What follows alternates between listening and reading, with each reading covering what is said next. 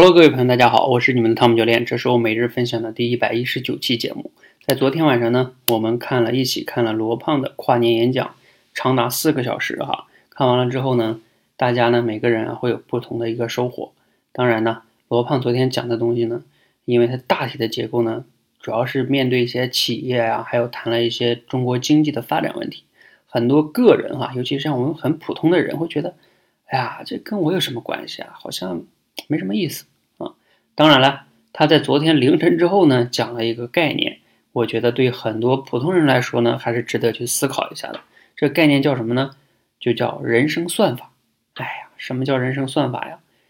可能啊，是由于昨天因为是凌晨之后他讲的嘛，时间的关系，他也没有解释的那么清楚。比如说，我说说他讲的概念哈。他说他我他他都用一个最通俗的来解释，就是人生算法，就是你面对世界。不断重复的最基本的套路，就是人生算法。但是好像这样解释之后，那这个套路到底怎么找呢？好像还是不太清楚，对不对？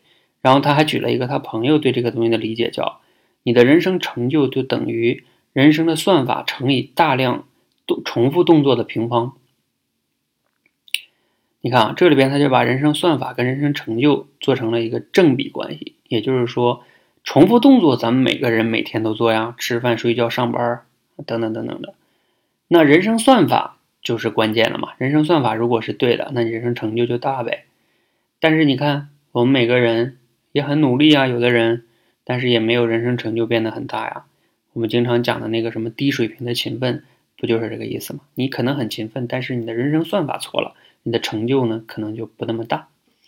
那这个人生算法到底怎么找嘞？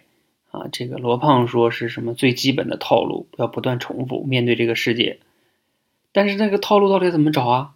我要根据什么标准找我自己的套路嘞？这个好像就挺难的。我觉得罗胖也没有去解释。然后我今天晚上呢，刚才结束的直播的过程中啊，因为我们和我们社群的小伙伴昨天晚上就约的嘛，我们一起来看这个直播。然后今天我给大家一起来答疑啊，分享。那我刚才在直播间呢，整理了一下我对人生算法的这个就是思考，就是怎么样我们每个普通人才能找到自己的那个人生算法呢？